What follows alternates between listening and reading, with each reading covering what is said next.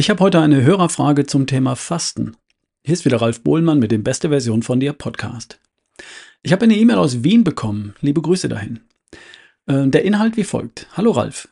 Robert Krug empfiehlt ja nicht länger als 24 Stunden zu fasten, da es sonst zu massivem Muskelabbau kommt, laut ihm. Weißt du, auf welche Studie er sich beruft? Denn normalerweise in unserer Evolution ist ein Fastenzustand ja ganz natürlich, weil man ja nicht immer was zu essen hatte oder einen Kühlschrank. Zudem hat Fasten ja auch zig positive Benefits. Zellerneuerung, Reinigung, Apoptose. Es wird ja auch von einigen empfohlen. Es wird gesagt, dass der Körper nie sein wertvollstes Gut so schnell verfeuern würde, da wir die Muskeln ja brauchen, um auf die Jagd zu gehen, Tiere zu erlegen, zum Beispiel bei Hungersnöten. Ähm, es gibt ja auch mehrtägige Fastenkuren. Was hältst du davon? Was ist deine Meinung dazu? Ich bin gespannt und neugierig, habe leider keinen Kontakt gefunden, um Herrn Krug direkt zu kontaktieren. Liebe Grüße aus Wien. Also, es geht bei der Frage um das Fasten über einen längeren Zeitraum von mehr als 24 Stunden oder gar um mehrtägiges Fasten. Was fällt mir dazu ein? Es ist immer die Frage, was jemand unter massiven Muskelverlust versteht. Natürlich sind kürzere Fastenzeiten in Bezug auf die Muskelmasse grundsätzlich kein Problem. Ich bin mir aber sicher, dass es früher oder später zu einem gewissen Abbau von Muskelmasse kommt, wenn länger als 24 Stunden oder gar über mehrere Tage gefastet wird. Und ich denke, das ist auch mehr als plausibel. Der Körper braucht täglich Proteine, Aminosäuren, die Bausteine für Eiweiß.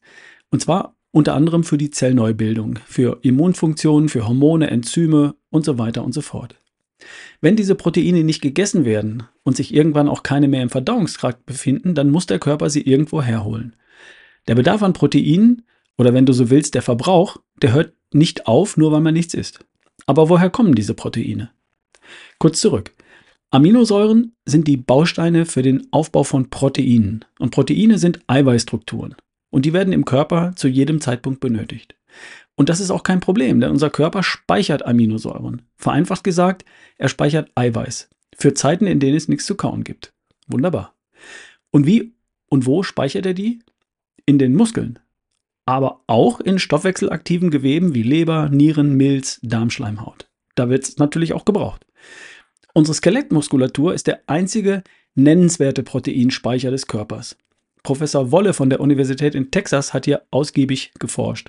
Er und sein Team gelten mit mehr als 300 Publikationen als die Weltexperten zum Thema Muskeln und Eiweißstoffwechsel.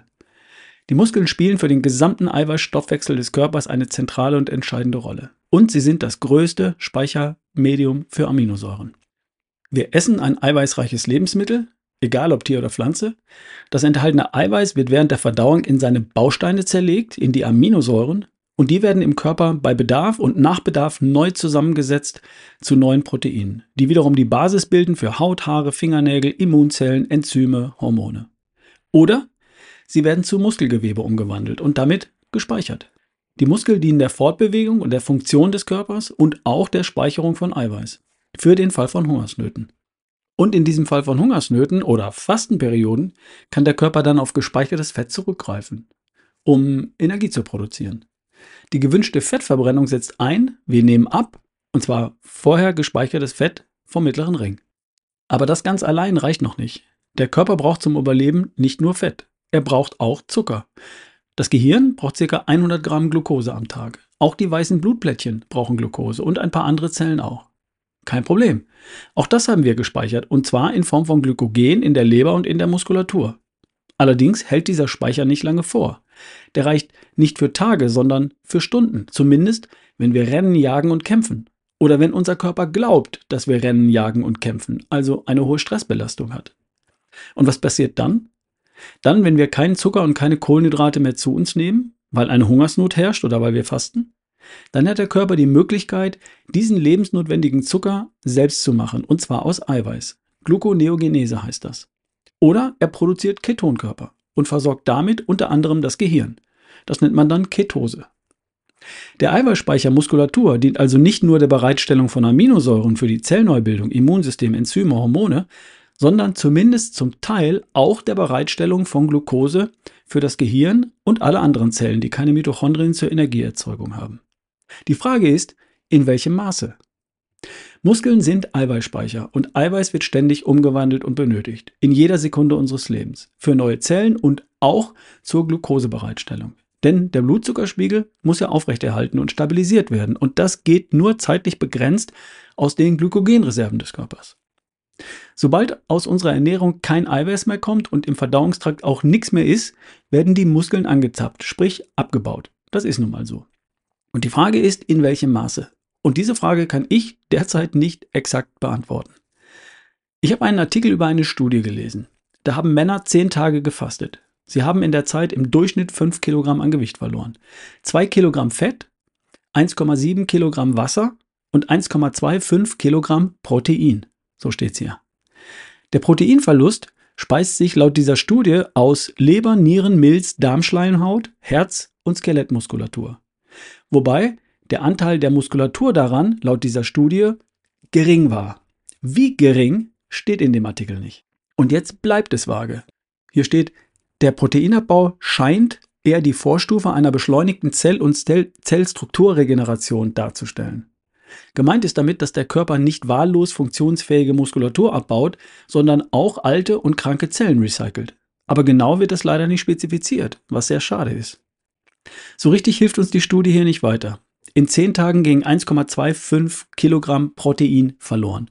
Und Protein ist nun mal sogenannte Lean Body Mass. Fettfreie Körpermasse heißt das zu Deutsch.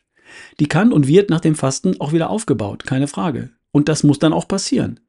Bei funktionaler Muskelmasse geschieht das nicht so im Handumdrehen. Also ich jetzt, ich würde ungern auch nur ein paar hundert Gramm Muskelmasse in zehn Tagen Fasten verlieren. Und daher lautet meine persönliche Alternative intermittierendes Fasten. Nicht lang genug, um Muskelmasse zu verlieren, aber dafür praktisch jeden Tag ein bisschen. Drei Mahlzeiten innerhalb von acht Stunden. Mittags und abends bei mir. Und dann 16 Stunden nichts essen. Nach allem, was ich weiß, verliere ich damit eben keine Muskelmasse. Ich würde nach derzeitigem Verständnis nicht für mehrere Tage fasten wollen. Aber natürlich darfst du das auch ganz anders sehen. Wenn du mit mehrtägigen Fastentouren gute Erfahrungen gemacht hast, warum nicht? Go for it. Wenn du andere genauere Informationen zum tatsächlichen Verlust von Muskelmasse beim mehrtägigen Fasten hast, dann lass rüberwachsen. Ich werde einfach nochmal den Robert Krug befragen, ob er vielleicht entsprechende Studien kennt oder wie er seine Warnung vor längeren Fastenperioden begründet. Okay? Wenn ich was von ihm höre, dann melde ich mich nochmal. Übrigens, die E-Mail-Adresse von Robert Krug, die gebe ich auf Anfrage weiter. Wenn du Robert Krug erreichen möchtest, kontaktieren möchtest, dann schreib mir an ralf at barefootway.de und dann stelle ich den Kontakt her. Was habe ich noch? Ein kurzer Hinweis noch auf mein Tagesseminar in Hattingen am nächsten Samstag, den 18. November 2023 mit dem Titel Fit bis 120. Um 9.30 Uhr geht's los und geht bis circa 17 Uhr. Kosten 119 Euro nur. Kaffee, Tee, Wasser und ein Snack zum Mittagessen sind inklusive. Und wer auf die Schnelle noch dabei sein möchte, der schreibt mir fix an ralf at barefootway.de. Bestätigung kommt dann postwendend. Und auch dieser Podcast wird unterstützt von Coro, Versender haltbarer Lebensmittel aus fairem Handel. www.corodrogerie.de mit dem Rabattcode RALF, R-A-L-F, bekommst du 5% auf deinen Einkauf und zwar immer. www.corodrogerie.de. Danke fürs Zuhören. Bis die Tage, dein Ralf Bohlmann.